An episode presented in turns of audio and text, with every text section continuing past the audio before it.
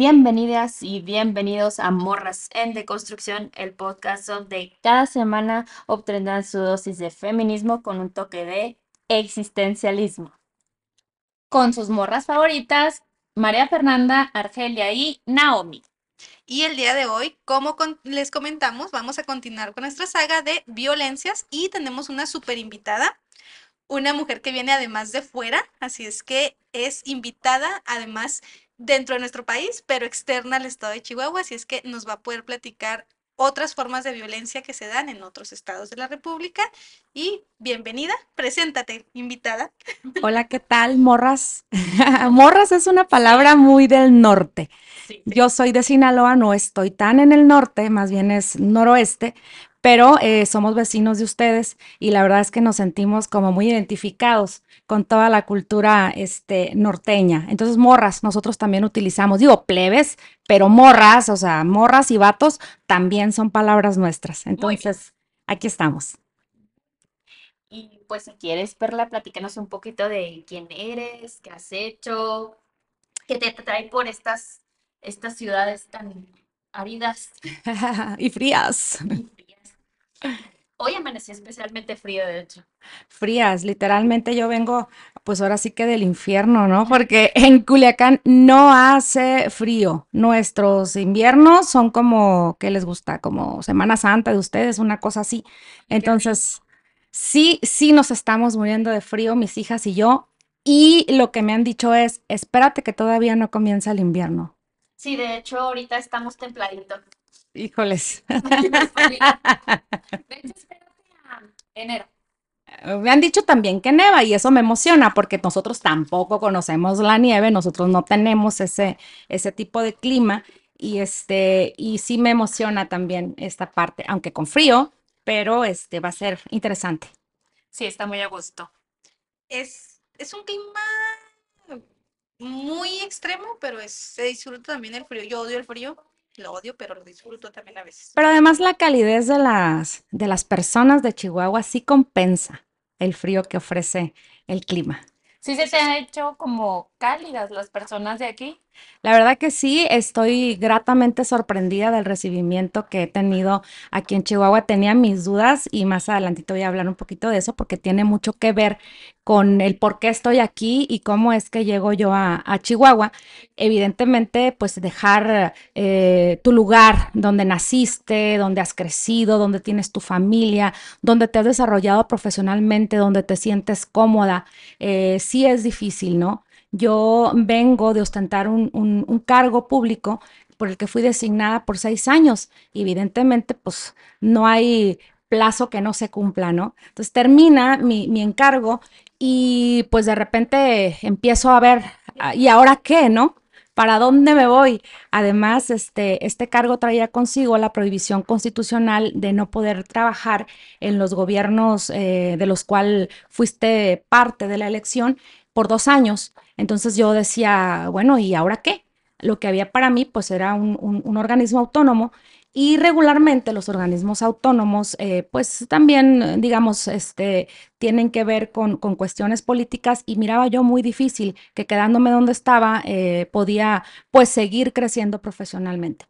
Afortunadamente se abre una convocatoria aquí en el estado eh, de Chihuahua, una convocatoria nacional en la cual participo y que también participó Argelia.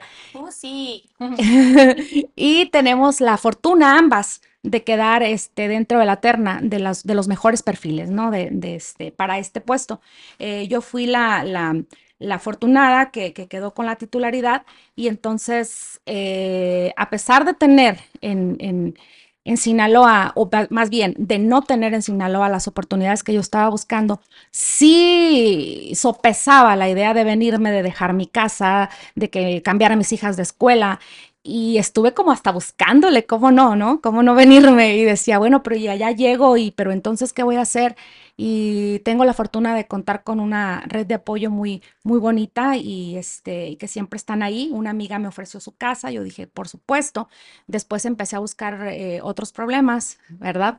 Para no venirme y dije, bueno, ¿y el colegio de las niñas? ¿Y cómo le hago? Se me resolvió también, era como si el universo me dijera, o sea, sí tienes que irte, ¿no? Tienes que ir allá con las, con las chihuahuitas. Sí, entonces ya no me quedo de otra, la verdad es que no me quedo de otra más que venirme.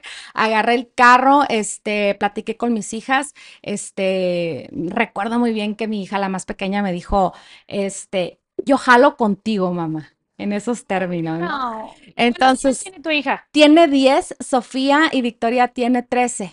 Entonces, este, sí, pues digo, lo platicamos y todo, y ellas dijeron, por supuesto, vámonos. Agarré mi carro, subí lo que cupo, mis hijas, y nos venimos a Chihuahua. Y aquí estamos. Ay, Perla, gracias. Déjenme les platico una cosa, ¿eh? Este, eh, es, es- es muy importante eh, mencionarles esta situación.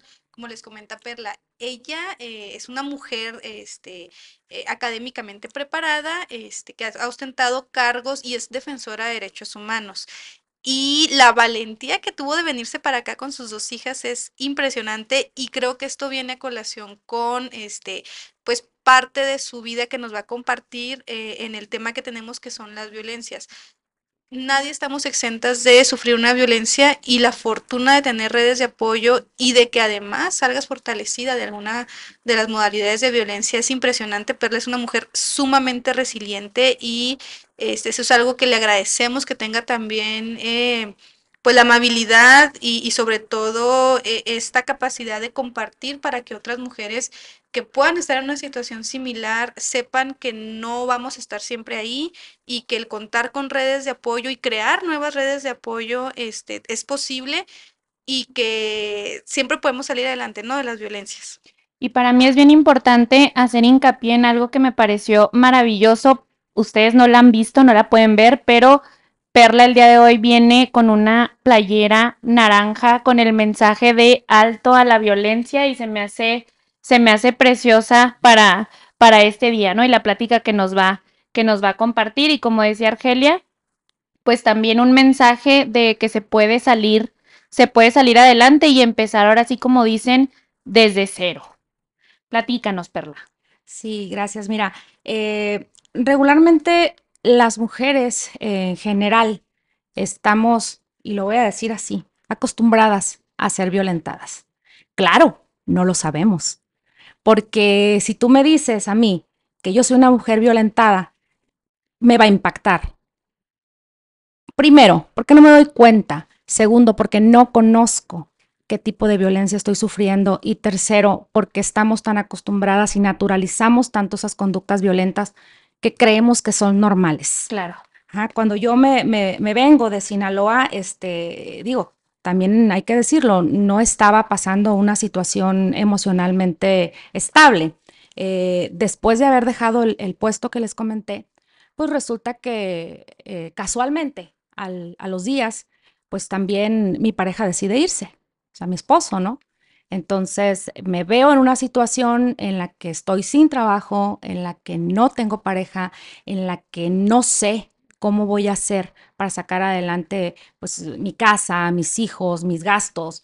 Entonces, sí, sí tuve una etapa en la que estuve muy desequilibrada, donde no estuve estabilizada y evidentemente pues no se hizo esperar el- el- la reacción de te estás volviendo loca.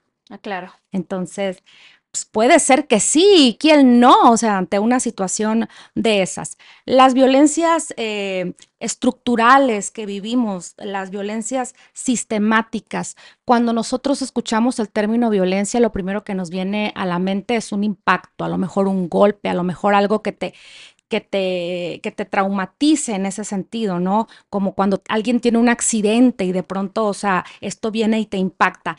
Eso es lo que a lo mejor tenemos en mente cuando, cuando escuchamos la palabra violencia, pero hay unas microviolencias que se viven al interior del hogar sobre todo y también en el trabajo y más al ratito les voy a platicar de Sí, eso, claro. este, que esas no se notan, pero se sienten, pero se por, viven. perdón por interrumpirte, Perla.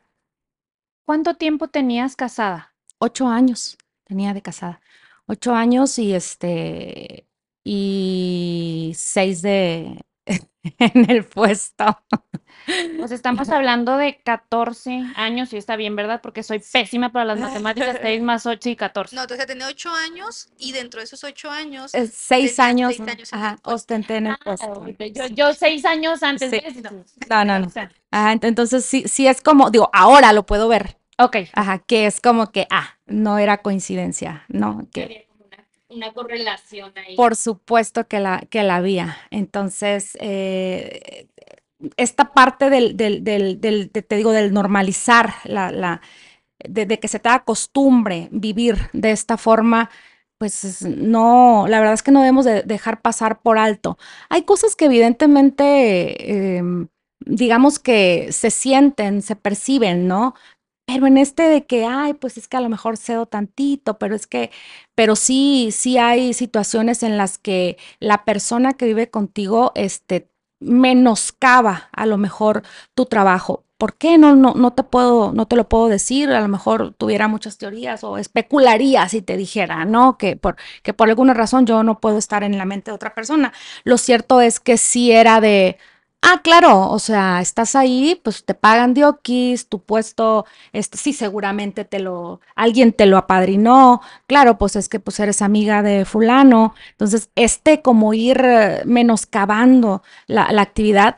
Pero lo peor es que a veces sí, si no te lo crees, sí lo dudas, ¿no? Porque te lo está diciendo quién, tu pareja, la persona que vive contigo, que comparte contigo intimidad, que se supone que es una persona que, que está ahí para apoyarte. Entonces, el, el, el hecho de cómo te ve tu pareja, este En sí, lugar de aplaudir como tus, tus logros, ¿no? Y decir, hijo, ella tiene toda la capacidad y es súper inteligente y todo, es como tratar de hacer menos. Sí, claro. Y, y entonces esta, esta, esta violencia te lleva a que seas más violentada porque entonces tú sientes que no está siendo suficiente, caray.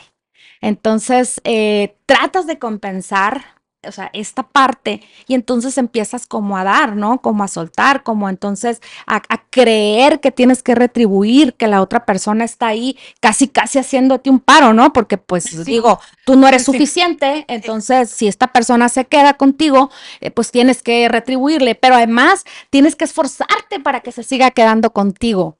Ajá, porque no eres suficiente. Mm. Entonces empezamos como a, como a darle, a darle, a darle esta parte y cuando no nos damos cuenta ya estamos en una, en, en- en un lugar en el que ya es eh, difícil salir.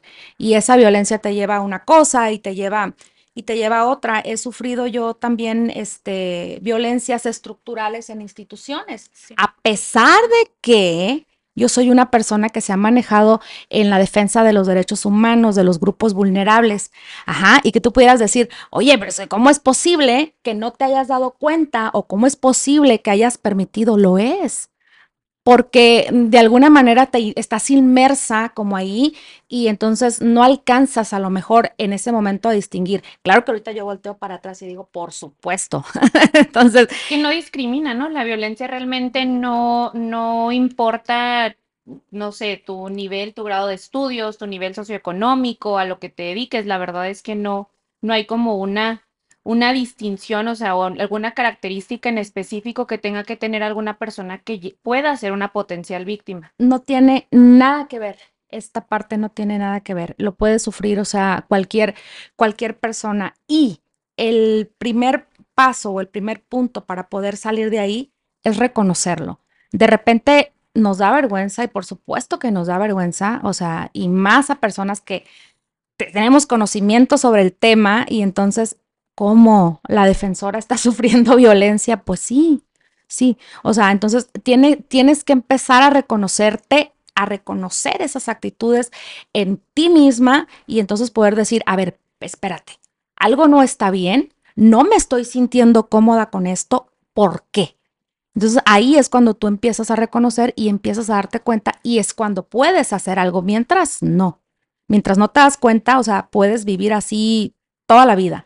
Y luego te vas a sentir insatisfecha y vas a sentir que algo, que algo, que no sé, algo, algo no está bien. No me siento en mi lugar, como que no pertenezco aquí, como que no estoy cómoda.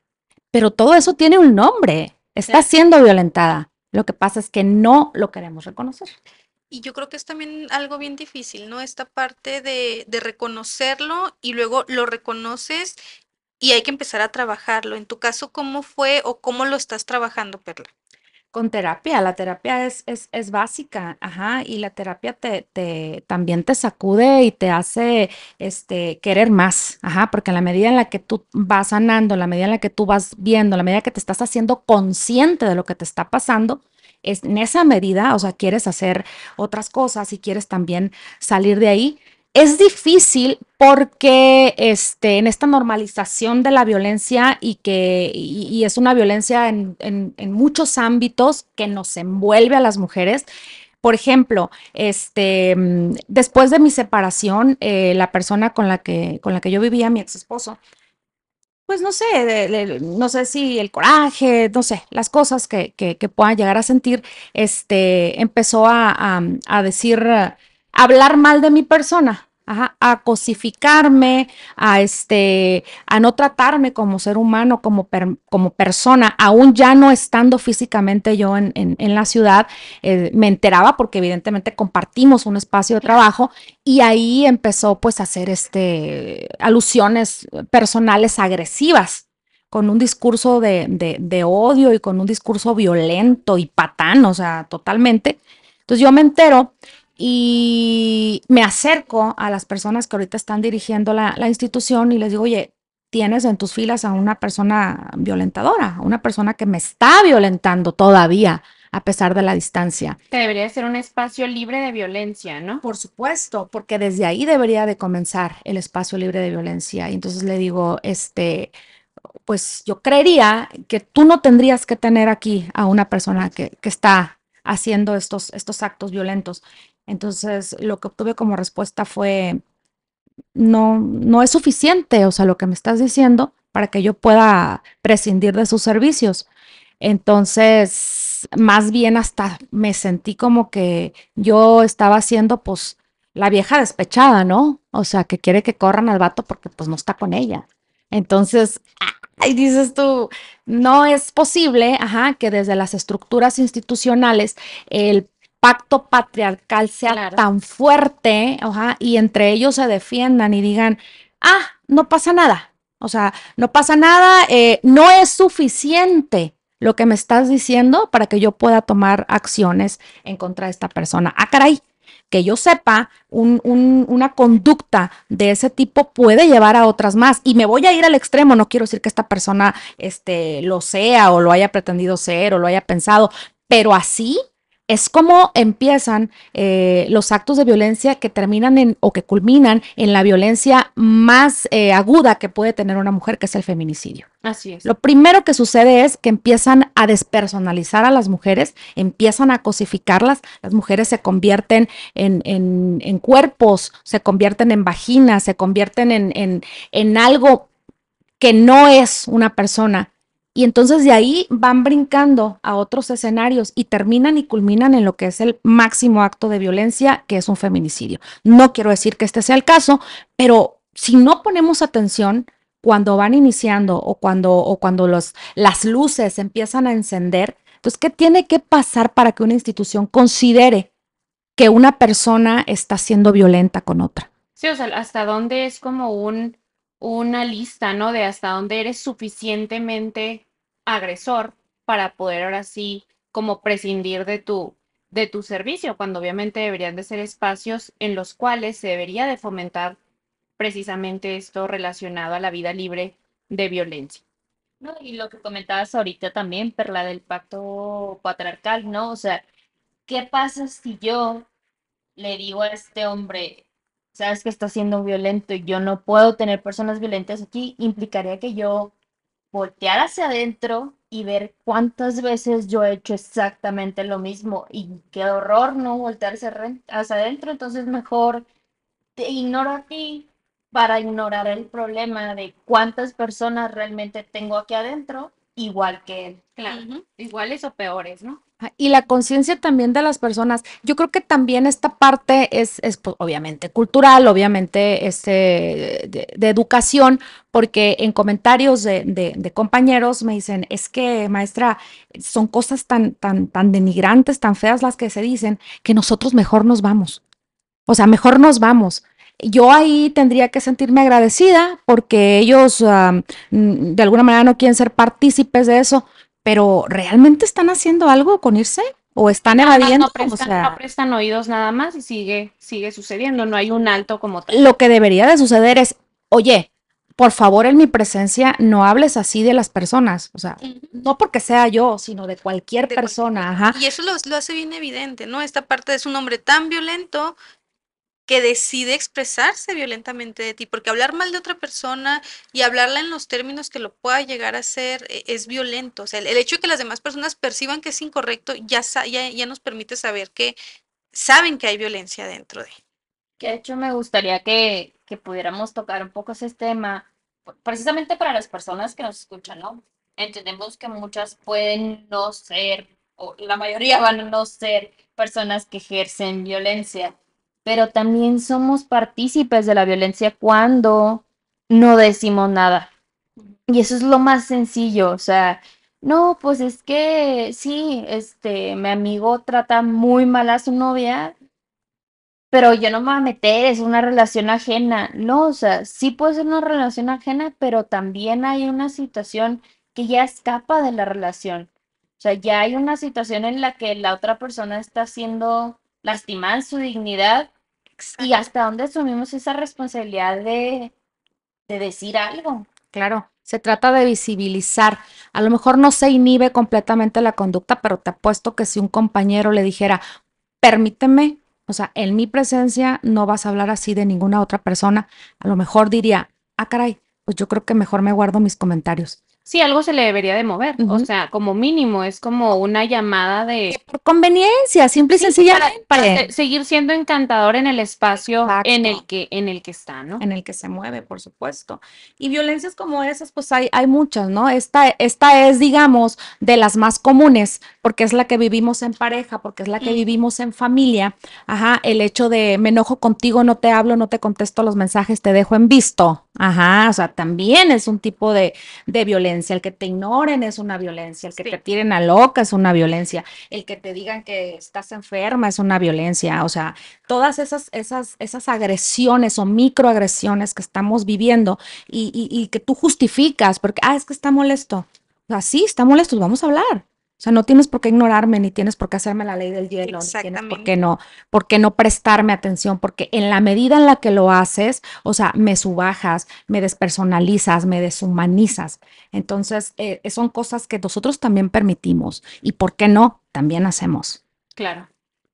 Así es. Creo que eso también es, es muy, muy valioso. O sea, qué tan normalizada tenemos la violencia, no solamente de género, sino el actuar violentamente en nuestras relaciones, que, que tendemos a replicarla, ¿no? O sea, a, a normalizarla y hacerla parte de nuestra cultura. Creo que aquí en México es algo sumamente común el ser violentos. O sea, eh, nuestra cultura es violenta y, y tenemos diferentes maneras de, de hacerlo. Por ejemplo, ahorita lo que, lo que decía Perla, eh, nosotros en el norte, acá es el macho cabrío y, y hay de ti que digas algo, ¿no? O sea, aquí sí es un tema muy, muy marcado de cómo debe ser la mujer, cómo debe de ser el hombre, y aun y cuando somos consideradas como libres, entre muchas comillas, sigue habiendo un sistema que nos rige bien fuerte. Y hay un tipo de violencia, creo yo, que es de las peores que existen, que es la violencia que ejercemos contra nosotras mismas. Es la autoviolencia que nosotras ejercemos contra nuestra persona cuando decidimos aceptar, cuando decidimos invisibilizar, cuando decidimos callar, cuando decidimos normalizar. El diálogo interno que utilizamos con nosotras mismas lo es todo. Totalmente. Y, y es esta parte, ¿no? En la que, este, o sea, ya te violentaron pero tú no estás siendo amable contigo misma, no estás siendo amorosa contigo misma. Exacto, no eres benevolente contigo misma y el diálogo interno que tenemos es, es básico para todo. O sea, esta parte de no soy suficiente, no sirvo, em, qué bueno por tonta, qué bueno que me pasó porque no me fijé, me lo merezco, es mi culpa. La culpa. Esta parte te destruye Sí. de adentro, o sea, te- ya, ya te viene consumiendo desde adentro. Entonces, cuando el, el violentador o la persona violentadora, porque pueden ser mujeres también que te violentan, este, eh, llega contigo, pues eh, claro que le vas a normalizar, pues estás acostumbrada a ser violenta contigo misma. Eso sobre todo, o sea, es esa parte de nos enseñan tanto a que tú no eres suficiente ni para ti misma que nunca logras ser justa contigo misma. Claro, las mujeres también, digo, eh, creo que estamos expuestas a, a- los hombres también, por supuesto, todas las personas, pero en, en el caso en el que, del que voy a hablar enseguida, que es el caso de la violencia laboral, es un, es un tema donde sí eh, las mujeres tenemos como muy, muy señalado este, este, este concepto, porque lo vivimos, creo yo, en mayor medida que los hombres. Para empezar, eh, la ley del trabajo no está diseñada para mujeres. Y es lógico, porque ¿en qué año se escribió, se hizo, se promulgó la ley del trabajo? No lo sé, pero hace mucho tiempo, ¿no? Cuando en ese entonces la fuerza laboral estaba compuesta por hombres. Sí, claro. Entonces, eh, ¿cómo, cómo, cómo queremos que esté este, a modo para nosotras, que somos personas que atendemos una- un hogar, que vamos por hijos, que hacemos comida, que hacemos, o sea, que nos preocupamos o que nos ocupamos de hacer ciertas cosas que comúnmente el hombre no está acostumbrado a hacer. Entonces, claro que no hay espacio para nosotras. O sea, a, mí me llamas a una reunión a las 3 de la tarde y yo tengo que estar ahí, pero ¿quién recoge a mis hijas de la escuela, no? O sea, eh, digo, creo yo que es más fácil para un varón hablar por teléfono a su casa y decir, llego más tarde porque tengo una reunión, pero porque la esposa ya fue por los hijos, ya, hizo la comida, ya está ya, o sea, está niños. ocupándose de otras cosas, que una mujer tenga que hacer todo esto de repente, y esto es un llamado para, para también para los, los este, nuestros aliados hombres que nos escuchan. eh, uno como mujer te levantas en la mañana, tienes que hacer el desayuno, tienes que llevar a las niñas, tienes que ver qué les vas a poner, tienes que saber que el uniforme está listo, arreglarte tú porque además a las, eh, las niñas entran a las 8, pero a las 9 entras tú y tienes una reunión y tienes que llegar mínimamente presentable, porque además tienes que ir a competir laboralmente con personas, en este caso hombres, que ellos se levantan, se bañan, se afeitan y llegan súper frescos al trabajo Perfumadito. Ajá, y guapísimos y todo. Entonces, tú tienes que ir a competir con eso. Entonces, tú también tienes que ponerte guapa y todo. Entonces, vas en el carro, vas manejando, vas, vas este, cepillándote, te vas maquillando porque para llegar mínimamente presentable, pero pues te estás pintando la boca y y se cambió el en un semáforo rojo, pero en eso cambió a verde y entonces no pudiste avanzar y entonces ya tienes al de atrás pitándote. Señores, por favor, sean compasivos la próxima vez que vean a una mujer Oye, en un semáforo. Sí, estoy escribiendo mi, mi mañana. Esa es mi mañana todos los, todos los días. pitándose la boca. Piensen que esa mujer viene de entregar a sus niños en el colegio y que a lo mejor tiene una reunión importante y quiere verse lo mínimamente este, presentable Presentable. No, para luego- poder ser competitiva también laboralmente. Deja ¿no? tú y te toca también competir con las mamás que son este, amas de casa y que critican a otras mujeres desde su eh, situación personal Privilegiada. privilegiada de poder, este, o, de, o tal vez en la situación en la que no las dejan trabajar, pero de ser amas de casa y que te critican porque tú fuiste y aventaste a las niñas y ya no, no te preocupaste por decir, oigan, ¿en qué les ayudo? O no la llevas peinada. Sí. Ajá, porque a mí me ha tocado que, que o sea, que mis hijas, que, que mejor les corto el pelo cortito, porque me quita 20 minutos hacerle dos colas en la mañana, entonces mejor, mejor así, ¿no? Y que se vean me- menos, este, peinadas, entonces lo te dicen, eh, ¿qué van a decir? O sea, ¿esta niña no tiene mamá o qué? Entonces, digo, estas, estas situaciones, ¿no? Sí, porque aparte nos, nos asocian a nosotras, ¿no? No es como decir, esta niña no tiene papá. No, No, Esta es- es niña no tiene no mamá. mamá, ajá, sí, porque es obligación de nosotros. la mamá que no la, no la peinó bonita en la mañana. Sabe que tiene saludo a la bandera y no la peinó. Sí, y como es obligación de nosotros llevarla peinadita a la escuela y, peinadita y este, y bueno, es algo cultural, ¿no? Que así, este, pues así han sido las reglas, pero no quiere decir que tengan que seguir siendo así. Y creo que es el momento de que las mujeres transmitamos a nuestros hijos esta, esta forma de pensar, esta forma de vivir que necesariamente hemos tenido que venir construyendo. Y digo necesariamente porque la verdad es más por, por necesidad que por convicción. a veces, sí, la verdad. que las mujeres hacemos ciertas cosas. Y, te digo, la vida eh, laboral no es eh, tan fácil para mujeres o para mamás trabajadoras, este, porque entiendo pues que el sistema no está construido para eso. Por ejemplo, yo tuve también este, eh, ocasión de probar esto. mi hija la menor, Sofía, la que tiene 10 años, de bebé tuvo un accidente y este y se tragó una pila de reloj.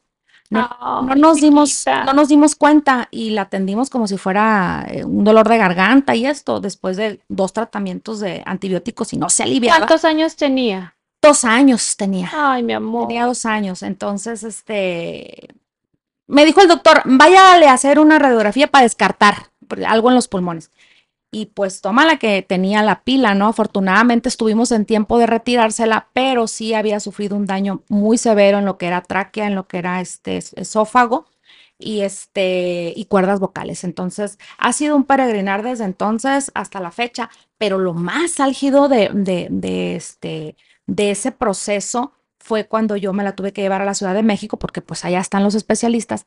Entonces estaba yo trabajando y este y pues el permiso, caray. Entonces, sí, obvio, me dieron permiso los primeros días, pero esto no era de días, era de meses de estar con ella, ¿no? En, te estoy hablando de que en el hospital, pues ahí yo vivía con ella, o sea, yo dormía y me levantaba con ella y siempre estuve con ella. Y no todas las personas, pero sí te voy a decir que sí hubo voces que decían, ay, pues qué chiste, o sea, está, está ganando sin trabajar. Ay, qué horrible. Ah, entonces yo decía, y, había también la opción de, no, pues no hay que ser tan gachos, ¿no? O sea, no hay que correrla porque pues está pasando por una situación, pero pues un permiso sin goce de sueldo.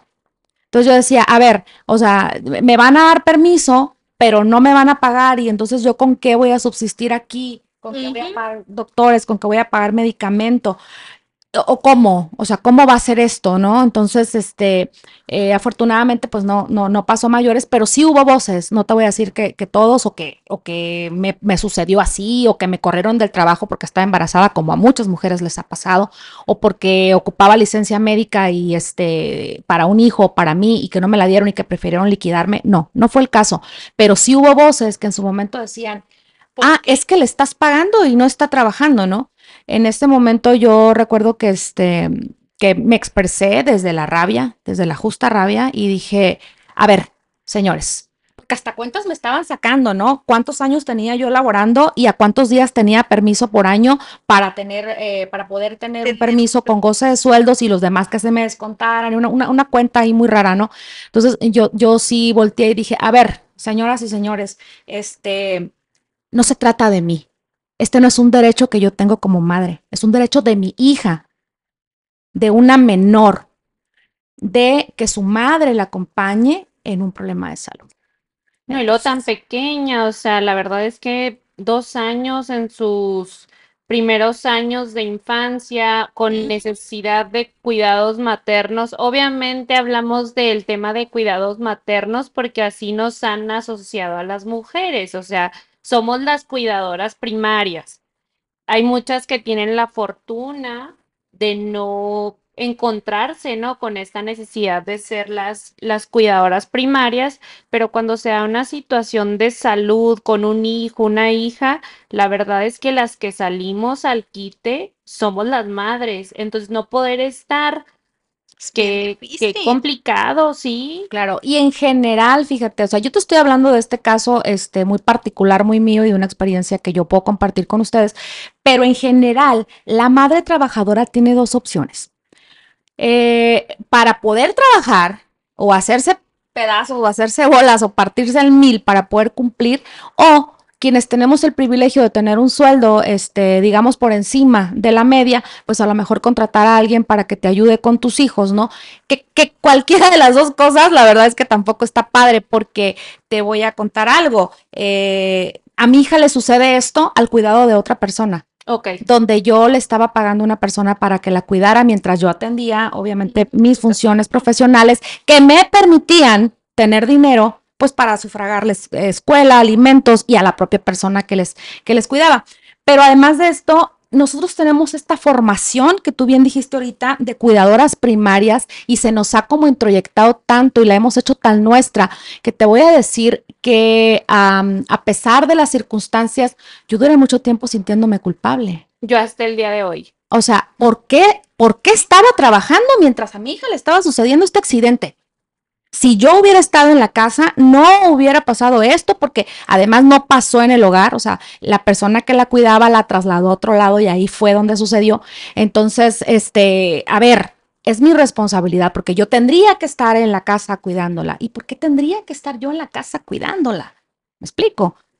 Pero esta parte me acompañó durante mucho tiempo y además de toda la angustia que vivimos con la enfermedad de mi hija, yo aparte seguía culpándome porque yo no tendría que haber estado en otro lado más Sí, que cuidando tu casa. a mi hija. Entonces, si tienes lana y tienes para pagarle a alguien que te la cuide, de todas maneras te sientes culpable porque no eres tú la que está ahí, pero si estás ahí y no tienes dinero para pagarles colegio, para pagarles lo que necesitan, Comida. para pagarles comida, los alimentos, que es lo básico, pues también.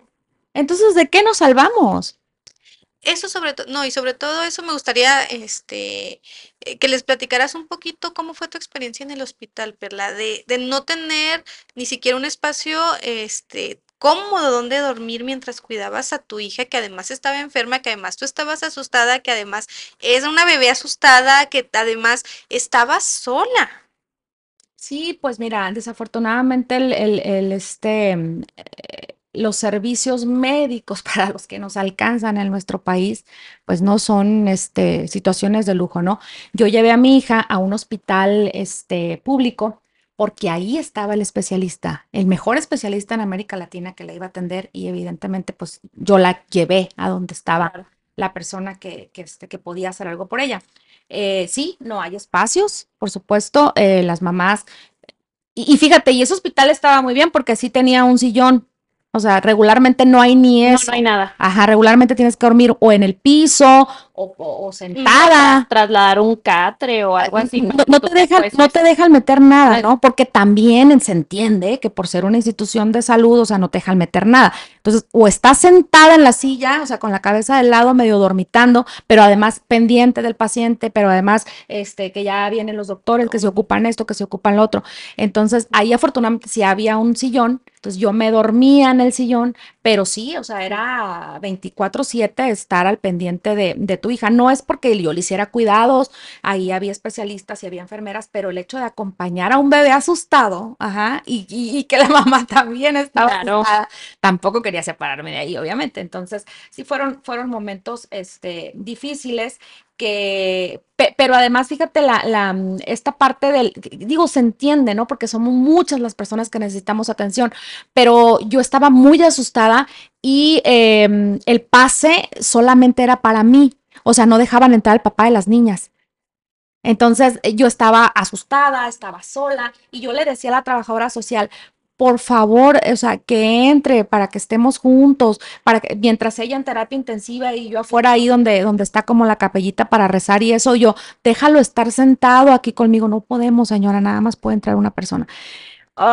O sea, digo, se O sea, sin entiende, ¿no? acompañante No nada. entrar, o sea, no, no te dejan entrar A veces este, también a- la, a la empatía, ¿no? También a veces de, del personal que está dentro del sector salud, a veces es casi nula, o sea, entiendo que sí ven a veces muchas situaciones, pero sí a veces se pierde un poco esta parte de, de ser de empática. o sea, totalmente, totalmente. Pues sí, así, ha- han sido las, las cosas, pero esto me ha permitido, creo yo, este, tener unas, un, un- un espectro más grande y, y poder este, ahorita estar aquí sentada y hablando de eso y con la resiliencia, o sea, necesaria que tenemos muchísimas mujeres, y es más, creo que todas, me atrevo a decir que todas, más que algunas no han descubierto esta fortaleza que tenemos, este, pero eh, esto nos permite voltear hacia atrás y decir, a ver, eh, ¿dónde estaba? ¿Dónde estoy ahora? ¿Y para dónde quiero ir? Claro. Eso sobre todo. Sí, qué bonito. Y fíjense, bueno, yo, si me lo permites, Perla, me gustaría compartirles un poquito eh, de ah, lo que tú me comentabas de cómo se dan las cosas para que te vengas a Chihuahua y que tú ponías trabas y cada vez que ponías una traba, el mundo, el universo conspiraba para que pudieras venirte para acá. Eso es lo importante de las redes de apoyo. A veces pensamos que nuestras redes de apoyo son nuestra familia inmediata, nuestra familia este, directa, sanguínea, nuestra familia directa, pero tenemos la fortuna de coincidir con otras personas, con otras mujeres que además este, son valientes, que han salido también de situaciones complicadas, porque ninguna estamos exentas y yo creo que todas hemos vivido violencias en una en mayor o menor medida o la hemos visibilizado más este, que otras que hemos vivido, pero yo creo que esta parte, ¿no? De poder decir, esa mujer que es mi amiga, no nada más es mi amiga, es mi red de apoyo al grado de que me está diciendo, tú pones esta traba y mira, yo te ayudo y sacamos esta traba. Y salir adelante e-, es bien impresionante porque cuando a mi Perla me platicaba como todas las trabas que ella ponía para venirse y cómo dentro de las redes de apoyo que tenía y la destrababan, ¿no? y esta mujer que también vamos a tener pronto aquí, una, una, amiga en común que tenemos Perla y yo, este, que también le decía, bueno, mira, yo te facilito esto, bueno, mira, yo te facilito aquello para que te puedas trasladar y vivir en un espacio cómodo, digno con tus hijas, yo te apoyo con esto, esa parte yo creo que también es bien, bien importante visibilizar. Claro, y convertirnos nosotros en la red de apoyo de otras mujeres. Esta es la cadena, o sea, ser una parte, ser un eslabón de la cadena este, que tenemos que ir formando como, como mujeres, como, como personas, como esta, esta red de apoyo generalizada que tiene que existir. O sea, alguien te apoya a ti y tú puedes apoyar a otra persona. Entonces, tener esa disponibilidad, tener esa disposición de así como se te ofrece a ti en su momento el apoyo, brindarlo a otras personas, la verdad que no, no tiene precio.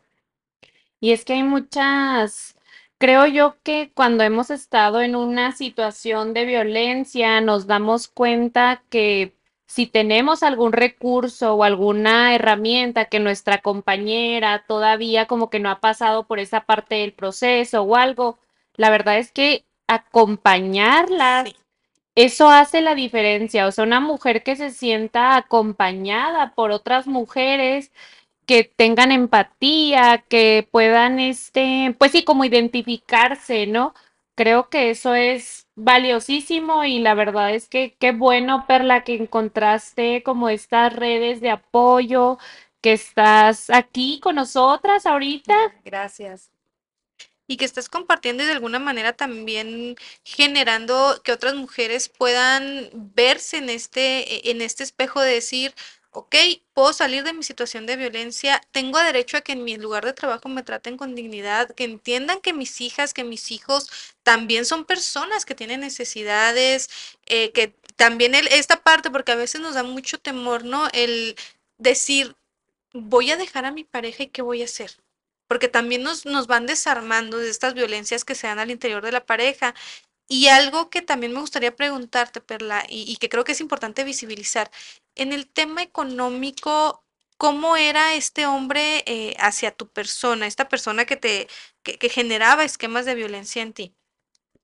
No había, no había tema económico con nosotros. Es decir, este, mm, mm, no tenía yo ese soporte, ¿no? Y, no, y, lo peor del caso es que este, yo lo normalizaba y decía, ah, claro, lo que pasa es que él gana menos que yo. Entonces, eh, como gana menos que yo y somos pareja y yo lo amo y lo mío es tuyo y lo tuyo es, tuyo. tuyo. sí, totalmente. Entonces, pues yo, ¿no? Ajá, porque yo soy el soporte. Pero además, esta parte de la culpa de, las que, de la que les hablaba hace rato, el trabajo en el que yo estaba eh, me obligaba a salir mucho fuera del, de mi entidad federativa y pues él se quedaba con las niñas, entonces pues ahí estaba, ¿no? La, la mi manera de retribuir, o sea, por los cuidados. Por supuesto, entonces, a ver, Tú, tú, tú, ganas menos, este, yo estoy en una mejor posición económica que tú, pero además tú me haces el favor de cuidarme a las niñas y te haces cargo de la casa, entonces yo tengo que Ajá, y tengo la responsabilidad, entonces la responsabilidad es, es, es mía. Entonces, hay quien me ha dicho, ah, se cambiaron los roles. O sea, no, tampoco. O sea, no es que yo estuviera en un rol de hombre porque estaba aportando más dinero a la casa. O sea, ¿por qué? ¿Dónde dice cuál es la regla? Que el hombre tiene que aportar más dinero, tiene que ser el proveedor, aunque tradicionalmente se acostumbre que así sea. No se trataba de eso, se trataba de que yo también fui dando pie a que esa violencia se extendiera también a lo económico. Ajá, entonces, por precisamente por esos valores introyectados de que él estaba haciendo algo extraordinario, perdón, pero cuidar a los hijos no es nada extraordinario, o sea, no me estaba ayudando, Es la- era la parte de misma, la ¿no? responsabilidad, por supuesto. Tenemos muy bajos los, los estándares que debemos de tener acerca de lo que es un hombre responsable, un hombre bueno, por así decirlo, porque la verdad es que casi lo santifican. O sea, tú ves a un papá soltero que trae a sus hijos, a sus hijas.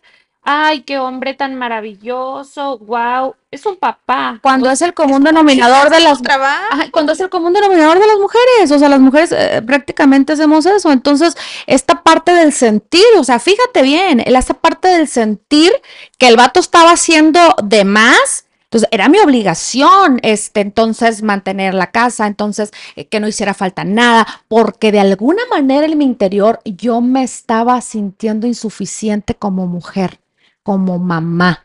Estaba sintiendo que le estaba fallando a mi casa porque no estaba ahí, porque andaba trabajando. Entonces, como no estaba ahí para estar atendiendo a mis hijas, para estar haciendo la comida, para estar atendiendo a mi casa, entonces yo tenía entonces que retribuir económicamente o resarcir de alguna manera lo que yo pensaba que estaba dejando a deber.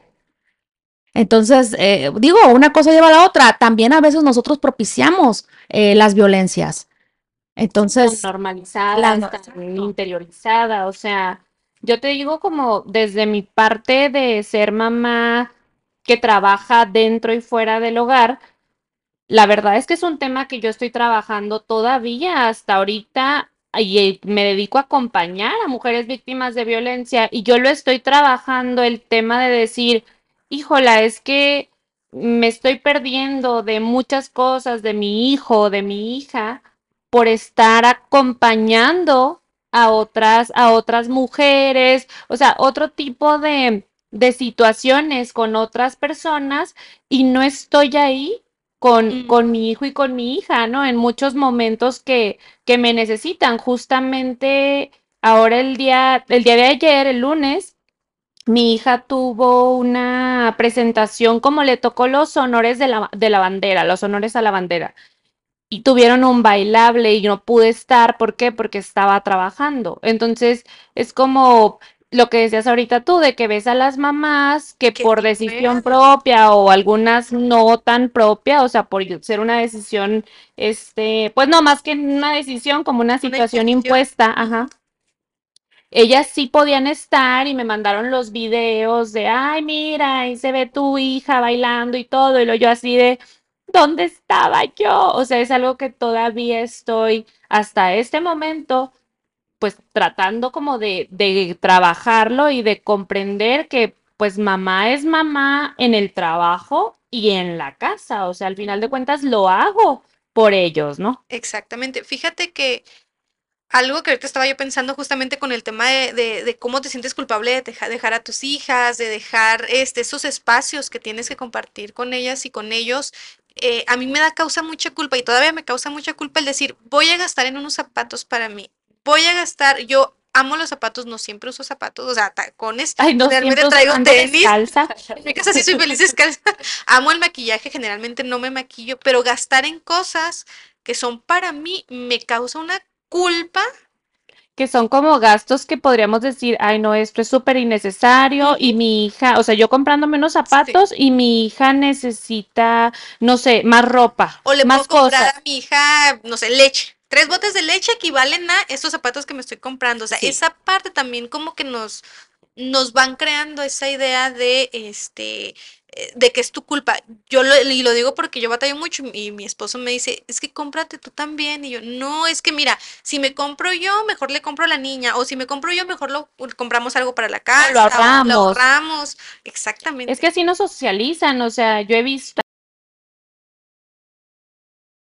de, de que estamos socializadas de esa manera y cómo veo, por ejemplo, en redes sociales, muchos memes, o sea, de, ay, mira cómo traes a tu hijo o a tu hija, y luego el meme así de la imagen del bebé como con mocos y así el pañal todo lleno y todo, y la mamá que con uñas, ¿no? O sea, ¿qué tiene de malo que la mamá quiera verse ¿Bien? bien?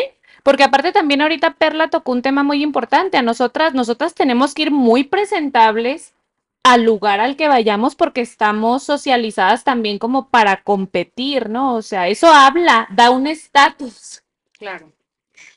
Y esa parte, ¿no? De que si vas, yo soy greñuda, generalmente no me peino, generalmente no me maquillo, bueno, o sea, me cepillo el cabello, pero no me hago un peinado, no me lo plancho, más allá de ponerme algún producto para que no se me esponje de más, pero yo soy vista como poco, mm, y porque me lo han dicho, que porque no me peino, no me arreglo más, me, me veo desarreglada. Porque dentro del estándar de belleza yo debería andar muy bien peinada, maquillada y no en tenis, sino en tacones. Ya Naomi y a mí ya nos ha pasado que nos han juzgado nuestra capacidad jurídica, nuestra capacidad de conocimiento por andar en tenis, por no andar vestidas como socialmente es aceptable que andemos vestidas. Sí, las abogadas, ¿no? Y los abogados que se supone que hay como un estigma que tenemos que andar súper impecables, como si el traje litigara, ¿no? Al final de cuentas lo importante es el, el cerebro.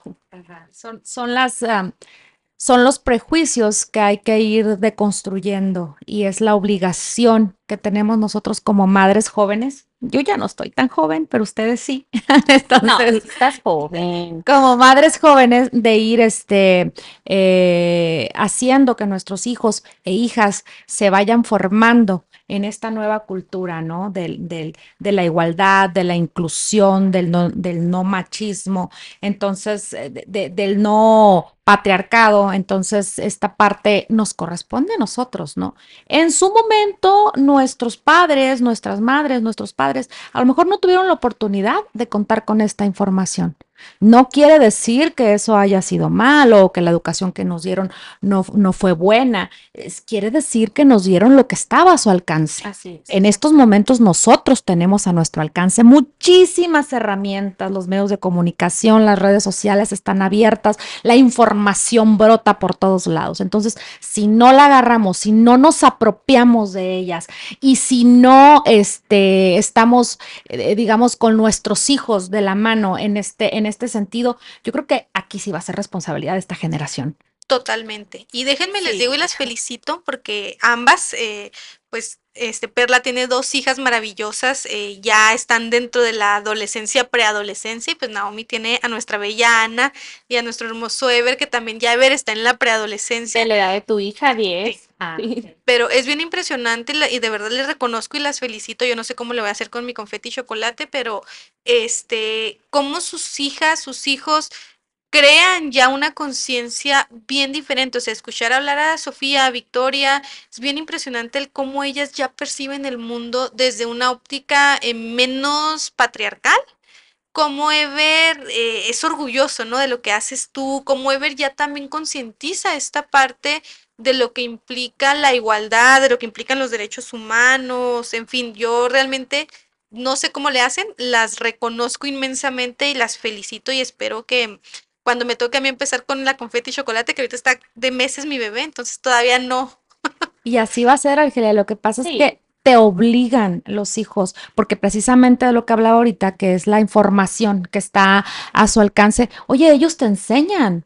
O sea, te, te voy a decir que la parte del, de, de los géneros y todo esto, que de, de- de toda esta gama que hay, o sea, Victoria vino y, y- y me dijo, es así, porque es- yo tenía la, la concepción, digamos, a lo mejor como que me faltaba por ahí algo, y ella vino y, y me terminó de, Sí tiene que ir. Ajá, en- entonces, ellos te, te enseñan y esto te obliga a que tú también le entres al tema, a que tú también investigues, a que tú también te actualices, ajá, y entonces para poder estar a la par y a la altura de tus hijos, nuestros hijos ya no son los hijos que los que con una mirada los callabas, No, no, no. ajá, o Ay, que, yo o- no. o que no te, o que no te metas en la plática de los adultos, o, o este, o que nada más volteabas y te, te- a mí me volteaban los ojos y ya sabía que tenía que irme para dónde. O sea, nuestros hijos ya no son esos hijos. No.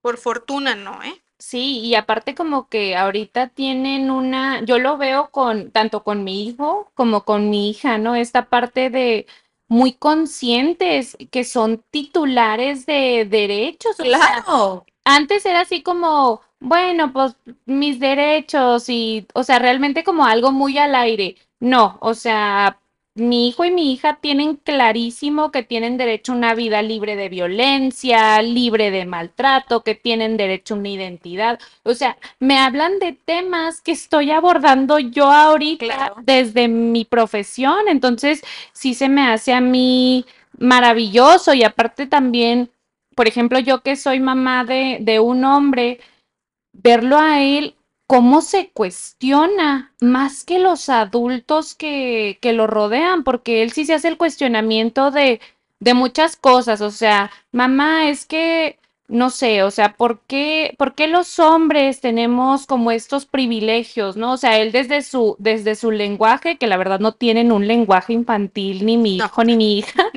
pero desde su lenguaje los dos así como se hacen estos cuestionamientos, a veces me dice así como, oye mamá, es que no me parece que dentro de todos los anuncios que veo, todos los pósters, siempre hay personas blancas, no veo, no veo a personas indígenas, no veo a personas, o sea, la población mexicana tal cual, ¿no? O sea, sí, te, digo eso, y esos a lo mejor no eran cuestionamientos que yo me hacía cuando yo era niña. Claro que no, porque además te digo, la información está ahorita llegando a raudales. Te voy a platicar así brevemente un- una experiencia que tuve con mi mamá, vino a visitarnos hace poco.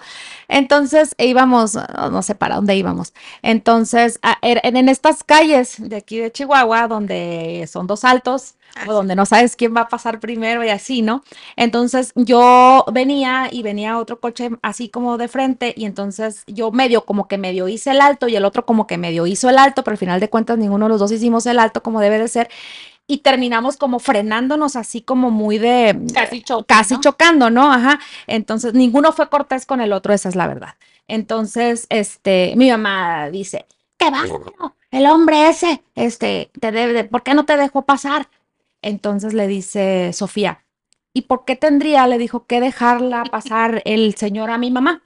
Entonces dijo, dijo mi mamá, pues, pues, pues porque es hombre, y pero por caballerosidad, o sea, debería de dejarte pasar. Entonces Sofía le dice, ¿y por qué mi mamá no lo dejó pasar mejor a él? Y entonces ya mi mamá no lleva ni qué, ni qué contestar y yo también nomás hice butis, porque la verdad, como lo dije ahorita, o sea, ninguno de los dos fuimos corteses, ninguno de los dos hizo el alto, ninguno de los dos, o sea, este, hi- hizo el alto obligatorio y pues terminamos en esa situación.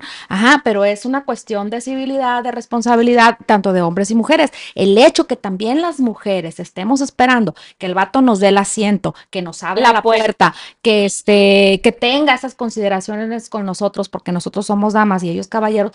También esa deconstrucción se está dando en nuestros hijos. Entonces a mí me sorprendió que le dijo la, que, que Sofía le dijo, ¿y por qué mi mamá no le dio el paso? O sea, ¿no? Entonces mi mamá se quedó sin argumentos, porque ya el argumento de que porque era hombre, pues ya no era Ya suficiente, ya no quedaba. Sí, es que aparte no son cuestiones como relativas a ser hombre o mujer, es una cuestión de, De civilidad. de civilidad, o sea, independientemente de seas hombre o mujer, ¿no? Entonces, Totalmente. La verdad es que creo que, que el día de hoy hemos abordado muchas cosas, o sea, inclusive escucharte a mí me ha sido muy, muy valioso. La verdad es que me pareció, no sé, o sea, me, eres como un ejemplo Ay, para mí en, en muchas cosas también y que ha sido un verdadero privilegio, un honor tenerte, tenerte aquí compartiendo este espacio con estas tres morras locas que les digo, Marifer tuvo que salir corriendo hablando de, de cuestiones de que las mujeres andamos corriendo y ya tiene que salir corriendo a, a audiencia, por eso no está ya aquí con nosotras, pero muy, muy agradecida de haber tenido esta, esta plática tan, tan deliciosa. Sí, totalmente. Muchas gracias, Perla. Invitada a, este espacio cuando quieras volver. Y pues recordarles que seguimos con la saga sobre violencias. El día de hoy tuvimos a una mujer sobreviviente de violencia, a una mujer que además está trabajando en crear redes de apoyo desde su espacio para que otras mujeres puedan también salir de sus esquemas de violencia con el simple hecho de venir a platicar lo que ha vivido. Te agradecemos mucho y nos estaríamos escuchando el próximo martes. Tenemos otra invitada especial. No sé si quieras agregar algo más, Perla. Sí, muchas gracias. Pues eh, agradecerles el espacio, agradecerles la invitación. Es muy importante para mí eh, platicar de estas cosas. En la medida en la que lo hablamos, en la medida en la que lo socializamos, nos vamos dando cada vez eh, cuenta no es tan grave y que no es tan malo y que no es este algo de lo que tengas que avergonzarte. Eh, son simplemente sucesos, cosas que pasaron. A lo mejor eh, también un poco de, toma de malas decisiones. Yo le diría al, al auditorio que ustedes tienen y sobre todo a las mujeres que no se avergüencen en reconocer, en aceptar, eh, porque eso es el primer paso para superar esa etapa de dolor, de sufrimiento, de incomodidad en la que se encuentran. Y por último, este, me gustaría dejarles un, pues una reflexión que a mí me, me, me ha costado algún tiempo llegar a ella y es el hecho de que no somos culpables de ser violentadas, de que no nos sintamos culpables de la violencia de la que, de la que somos este objeto, a lo mejor en este momento, cualquiera que sea el tipo de violencia que estén viviendo. Quédense con esto, no somos culpables. Muchísimas gracias, Perla, y gracias a todas y todos los que nos escuchan. Nos vemos el siguiente martes. No se olviden seguirnos en nuestras redes sociales. Estamos Búsquenos en como, YouTube, en como Spotify. morras. Y denos like, eh, suscríbanse a nuestro canal de YouTube y muchas cosas que no me acuerdo qué más. Que Marifer, Marifer. consejos que nos son útiles para mejorar nuestro espacio. Nos vemos.